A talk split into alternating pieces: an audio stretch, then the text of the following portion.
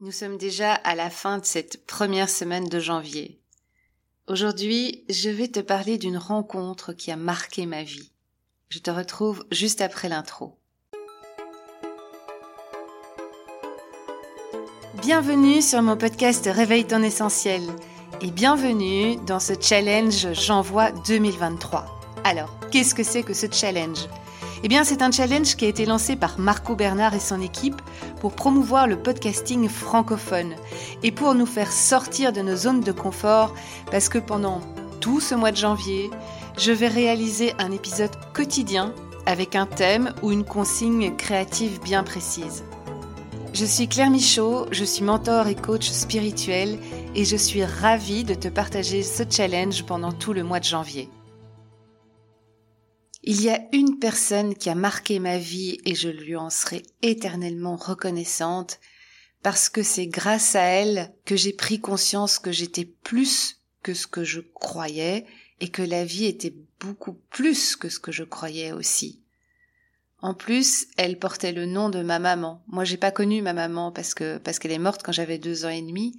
Cette dame s'appelait Monique. Elle était extraordinaire.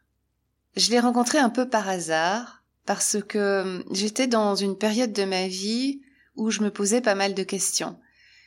Je sentais qu'il y avait des choses en moi qui étaient enfouies et je comprenais pas très bien quoi.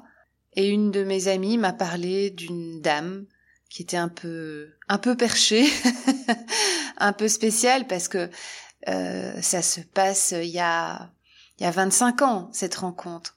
Et elle me dit mais vas-y, tu vas voir, elle est très très chouette. Et puis elle me dit son prénom Monique et ça résonne en moi et je me dis tiens bon bah ok je vais y aller. Je l'appelle, je prends rendez-vous et euh, j'arrive chez elle. Elle vivait dans une toute toute petite maison. Il y avait plein de chats dans cette maison et euh, elle me reçoit dans son salon. Le courant passe tout de suite. Il y avait quelque chose dans ses yeux, je peux pas t'expliquer. Quelque chose de tellement tellement vrai, tellement chaleureux, tellement tendre, et en plus, elle riait tout le temps. La joie était marquée sur son visage. Avec le temps, j'ai évidemment appris à la connaître parce que je pense que je l'ai côtoyée pendant à peu près cinq ans. J'ai appris qu'elle avait qu'elle avait pas eu une vie facile, qu'elle avait eu énormément d'épreuves dans sa vie et qu'elle avait transcendé tout ça qu'elle était en pleine résilience et qu'elle avait compris que c'est en se connectant à la joie qu'on peut vraiment profiter de la vie malgré toutes les épreuves qu'elle qu'elle nous amène. Donc me voilà chez Monique le premier jour. Je suis un peu intimidée, pas vraiment impressionnée, mais son aura m'intimide un petit peu. Et je me souviendrai toujours, elle, elle me regarde, elle me dit, alors Claire, qu'est-ce qui se passe? Qu'est-ce qui ne va pas? C'est comme si elle avait ouvert un robinet. J'ai commencé à, lui parler de, de tout, de ma vie, de, de mes épreuves, de mes questionnements, de cette partie de moi qui était enfuie à l'intérieur et que, et que j'arrivais pas à, à exprimer, j'arrivais pas à me connecter à cette partie-là de moi. Et elle m'a écoutée pendant une heure, avec énormément de tendresse, avec énormément d'empathie, avec énormément d'amour, et ça m'a fait un bien fou. Ensuite, elle m'a parlé de sa vie à elle, de la façon dont elle voyait les choses. Elle m'a parlé de tout ce côté invisible aussi. Elle m'a parlé de, de la médiumnité.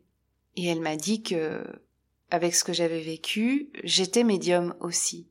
Et c'est vrai, elle avait raison, petite, je sentais plein plein de choses. J'ai évité un accident de voiture à ma grand-mère. J'ai euh, j'ai sauvé ma marraine qui avait fait une tentative de suicide. Enfin, j'ai eu plein de, de prémonitions. Mais euh, en grandissant, j'ai compris que je devais taire tout ça parce que parce que mon entourage commençait à me prendre pour une folle et je faisais peur à mon entourage. Et grâce à Monique, j'ai compris que qu'on avait tous ça en nous qu'on pouvait tous ressentir euh, plein de choses, mais qu'on ne nous l'apprend pas. Pire, on, dit que c'est mal de faire ça. Et donc c'est grâce à elle que j'ai développé tout ça, que je me suis euh, reconnectée au tarot, avec elle, j'ai vraiment fait une formation en, en profondeur du tarot, des oracles, de la numérologie, du pouvoir des couleurs, de la pensée créative. Elle m'a appris plein, plein, plein de choses. Grâce à elle, j'ai découvert plein de ressources en moi, j'ai découvert plein de trésors en moi. Alors je les ai pas exploités tout de suite parce que parce que j'avais du mal à assumer tout ça. D'ailleurs ça l'énervait un petit peu. Enfin, quand j'ai ça l'énervait, c'était toujours à travers sa bonne humeur. Elle m'a dit un jour tu y viendras. Et elle avait raison. 30 ans après, j'y suis. Enfin, un peu moins, 25 ans après, j'y suis. Et la vie a fait que, à un moment donné, on s'est éloigné. J'ai souvent euh, cherché à la retrouver, mais, euh, mais en vain. Donc, euh, je me dis qu'elle est là, quelque part. Est-ce qu'elle est vivante? Est-ce qu'elle est plus vivante? J'en sais rien. Mais je me dis qu'elle est là, quelque part.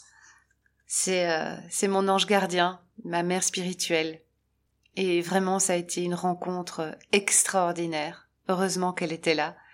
Parce qu'aujourd'hui, si je suis comme je suis, c'est grâce à elle. J'espère te retrouver demain pour un nouvel épisode. Bonne journée. Au revoir.